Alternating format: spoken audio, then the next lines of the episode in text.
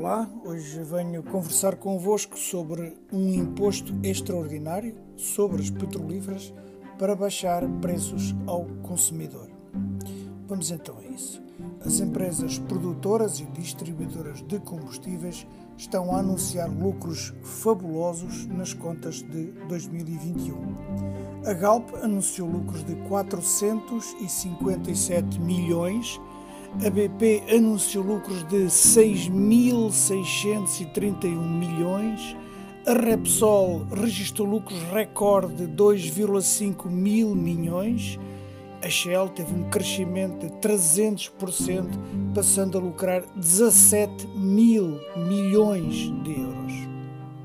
Os anúncios dos fabulosos lucros das empresas são acompanhados do anúncio de pornográficos e fartos dividendos aos acionistas e de compra de empresas mais pequenas, continuando o caminho da concentração de capital e controlo do mercado.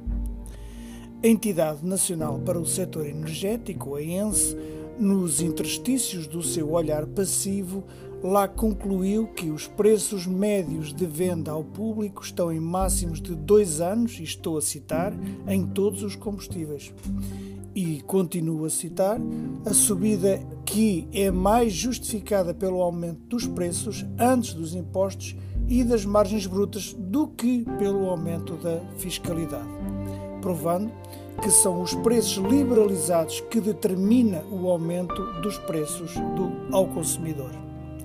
ENSE diz mais: durante os meses críticos da pandemia, os preços médios de venda ao público desceram a um ritmo claramente inferior à descida dos preços de referência, o que significa que as margens dos comercializadores atingiram assim em 2020 máximos do período em análise. A margem dos comercializadores no final de junho era superior em 36,6% na gasolina e 5% no gasóleo à margem média praticada em 2019. Confirma-se na notícia do Jornal de Notícias. Eu pergunto porque vos calais, quem? Vocês perguntarão. Eu direi, interessante, ninguém agora ouve os barulhentos coletes amarelos, impulsionados pela extrema-direita que ameaçaram parar Portugal? Ninguém lê os artigos dos opinadores do sistema que pululam nos ecrãs das TVs e nas páginas dos jornais, defendendo que as empresas partilhem lucros com o bem comum para redistribuir fundo, no fundo auto-voucher, por exemplo. Eles que profusamente exigiram a diminuição dos impostos do Estado, mas que do Estado dizem não ter dinheiro para tudo. O e-voucher surge assim como uma forma de financiar um preço mais baixo, pago com os nossos próprios impostos, não com os impostos de quem ganha mais com os preços altos. Do género, não pagamos em chibo, pagamos em bode. E a solução? Sim, a solução. Aquela que tem sido defendida por inúmeros economistas. A introdução de um inflow tax ou seja, um imposto extraordinário sobre empresas que obtêm lucros inesperados, sobretudo quando ajudadas pelas condições da economia.